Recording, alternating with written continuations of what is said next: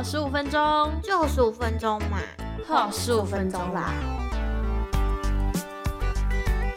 给我十五分钟，每月读书计划。我是 P P，我是么么。今天分享这本书，其实我就是我前阵子某一天看了一篇之后，我就突然被点醒的感觉。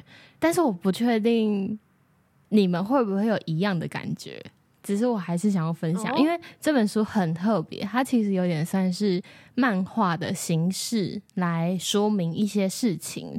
好，这个书名叫做《我们为什么要读书？为什么要工作？我们为什么要读书？为什么要工作？》对，我刚刚以为是你在发自内心的那个呐 喊，为什么要读书？为什么要工作？然后我要讲，就是我买这本书的那一个点，就是它副标写说。为了得到幸福，希望你能好好思考这些事。好衷心的那个盼望哦！我也好想得到幸福哦，你可以告诉我吗？我终于知道为什么他电到你了。为什么？因为如果是我，我也会买。我们两个真没原则。然后我要先讲为什么我会被他点到，原因是因为，嗯，如果听上一集的人就会知道，我前阵子。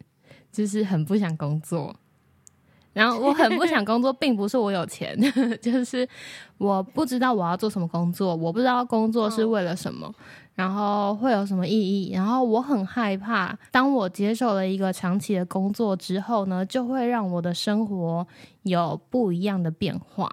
那我其实呢，十月的时候很认真在找工作，找了大概一个月左右吧，我就决定我不要再找工作了，就是。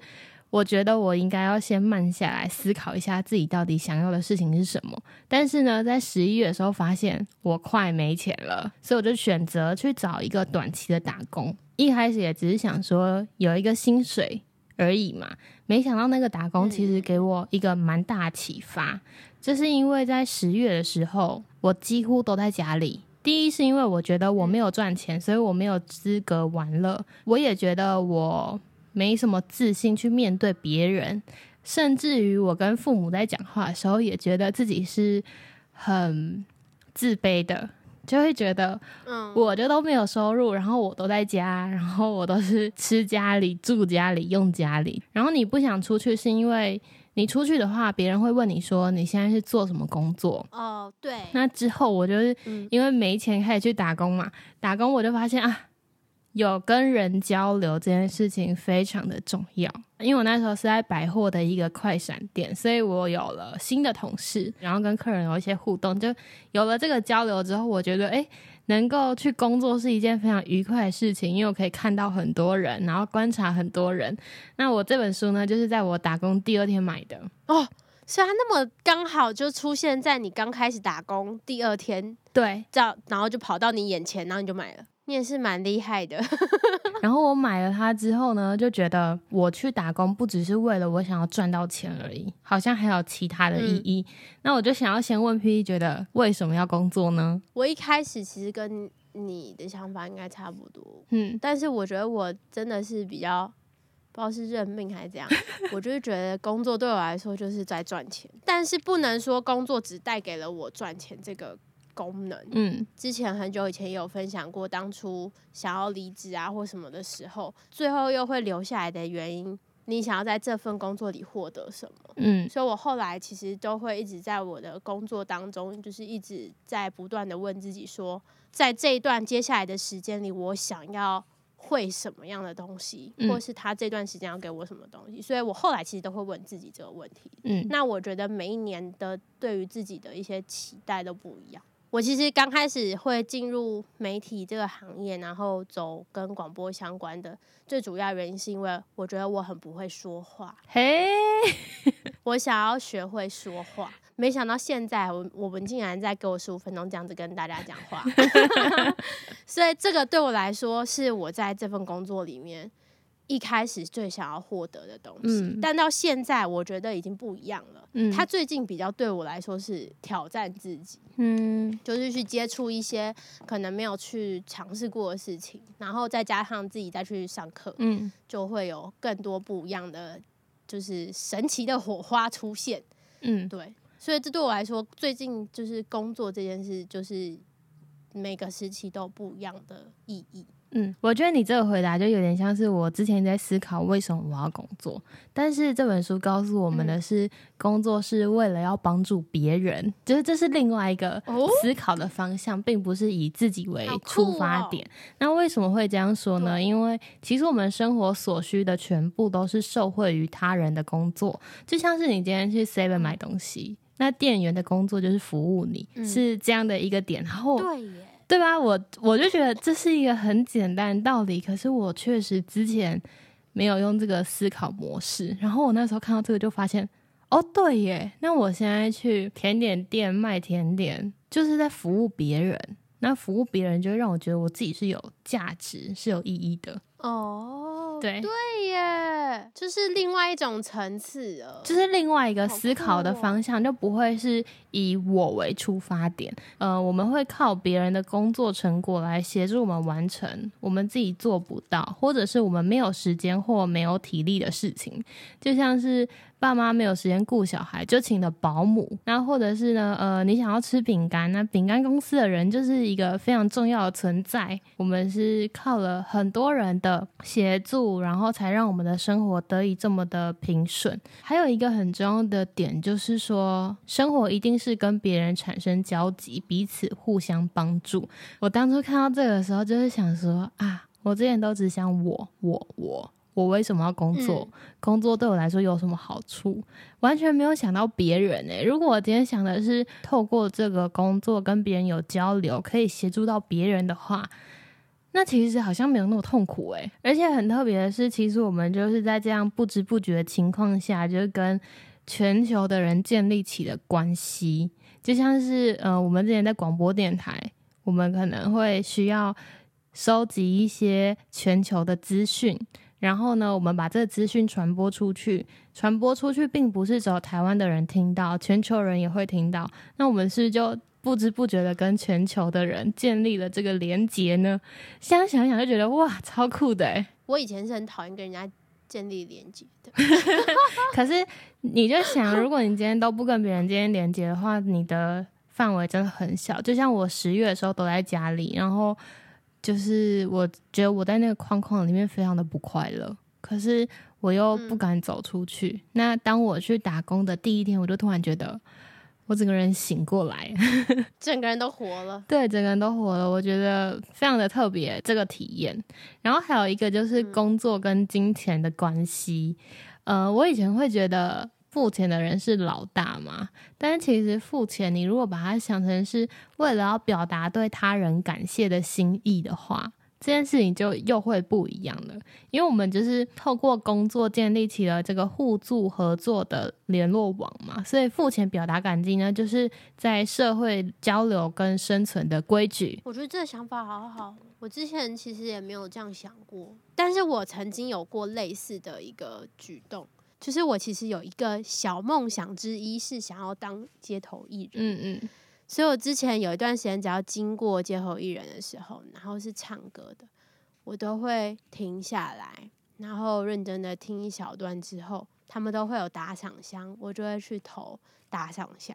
对，因为我觉得就是在那样的空间，他那么认真的演出，我觉得应该要给他一些感谢。嗯，但是我只有在那个时间点，我才会有这种想法。可是，在其他的消费的状态下，我就不会有这样的想法。通常都是 啊，我今天要犒赏我自己，或什么之类的比较多。嗯，就是不是以。感谢他人去做消费的，对，就是又是以我为出发点。我们刚刚讲的是工作嘛，这本书还要讲说我们为什么要学习。这个以前一定有问过这个问题，我为什么要读书？对我为什么要上学？然后爸妈回答说，读书是为了你好。好在哪？然后就是所有的问号都是为什么要读书？到底是为了谁？是为了什么读书的？读那么多有用吗？然后，尤其其是到我们现在出社会之后，你就可以很清楚的知道，说我们以前学的物理化学，可能现在我们的工作也不会用到。这本书就告诉我们说，为什么我们要学习？其实呢，我们人生会有两种学习，第一种是义务教育，然后另外一个是自主性的学习。那义务教育对我们来说有多重要呢？就是学校会提供各式各样的课程嘛。你就想，我们先把基础的学会，然后我们对这个领域是有点了解，就会有一些同学会从这个里面去发现自己的兴趣在哪里。自己的天赋在哪里？所以就也就是为什么有些人很热爱踢足球，最后就踢进了足球队，或者是很热爱数学，就去读了数学系。我觉得这就是因为我们从小有多方面的接触，你才会知道自己是什么。那如果我们只是傻乎乎的跟着教育制度在走的话，就会到了出社会比较辛苦，像我一样。你是傻乎乎的吗？这就应该说，刚好你碰到的东西都不是你。都不是在学校可以学到的，有可能你喜欢的，没错，你必须在之后再自己去学习。对，所以就这本书就有告诉我们，虽然学历很重要，但是并不代表一切。最重要的是，我们有没有认真的思考自己到底想要的是什么。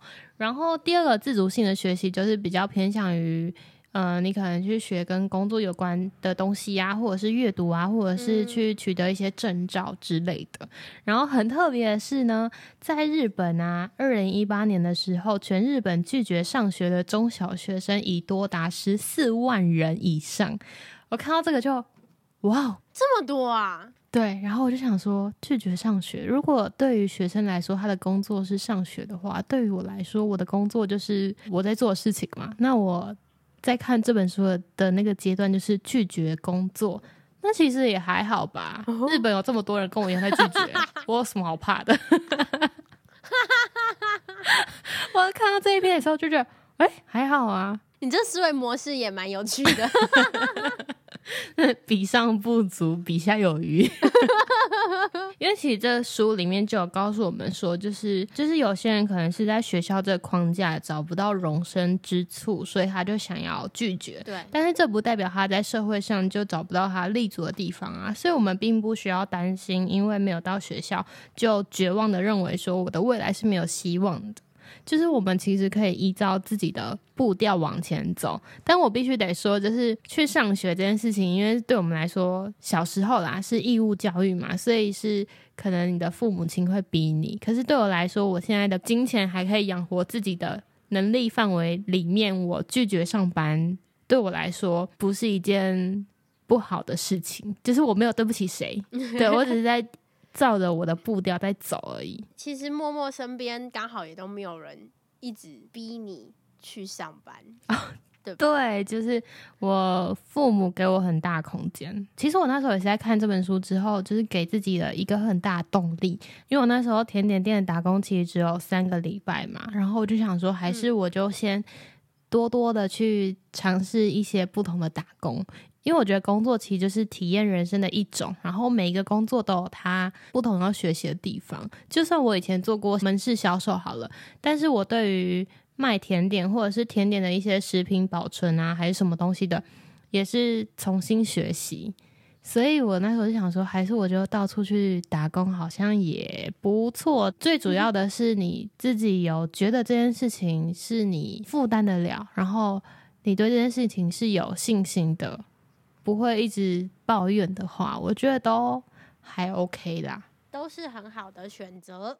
没错，我后来看到这本书，越看越平静。之后看到了他最后一段，有写到说，不安感不会消失，未来大概还是会有失败的时候，没关系，就算跌倒，只要再站起来就好。我的人生想必还有很多。很多开心的事在未来等我，然后我觉得这个编辑实在是太厉害了，因为他在后面的结尾呢，就是有写说，虽然说这本书是要给就是国高中的学生来翻阅，但是呢，也希望这本书可以让出社会一段时间的大家，对于自己的工作跟生活方式产生的烦恼跟迷惘的时候呢，来看这本书，会让你有新的。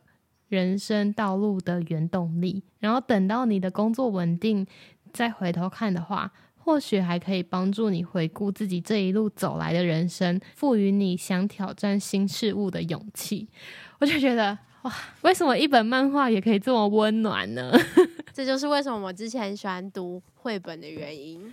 漫画跟绘本有一种就是很轻松，但是它却有一些深层的意义在里面，我就也很喜欢。嗯，我刚刚会在那个你讲那段话的时候笑的时候，我就 因为你刚刚前面都讲了这么的那个这么的哲学，然后到最后居然说不安感还是不会消失，然后我就突然间想说，哎。已经很平静了，结果还是很不安，蛮有趣，蛮好笑。对啊，这个呢，我也想到，就是前阵子有一个朋友给我一个鼓励，他就写说，人生的迷惘其实不会随着年纪而完全消失，但我们会透过一次又一次的探索而体验更加深刻。就像是这本书刚刚说的，不安感或许不会消失一样，就是我觉得人生迷惘也是一样，就算我现在已经二十七岁。我非常的想要消除我对于人生的迷惘，但是呢，我有一个三十几岁的大姐姐告诉我，人生的迷惘其实不会跟着你的年龄而消失，我们只好你只会越来越多有迷惘，对我们只好认命的接受它，然后好好的面对每一个迷惘，让每一次的迷惘都可以更轻松的去，不能说解决，应该说我们。更轻松的去，没错，去度过它。今天就分享到这，这集应该是默默分享最久的一集。哎，真的哎，我竟然讲了三十分钟。放心，各位听到的时候已经不是三十分钟，这就是我们我们的目标，嗯，就是把它精简再精简，让大家整集都可以听到精华。对，很推荐这本。我们为什么要读书？为什么要工作？推荐给大家，希望大家一起来看哦。然后也欢迎到我们的 IG 跟我们说说你听完以后的心得。那我们就下次见喽，拜。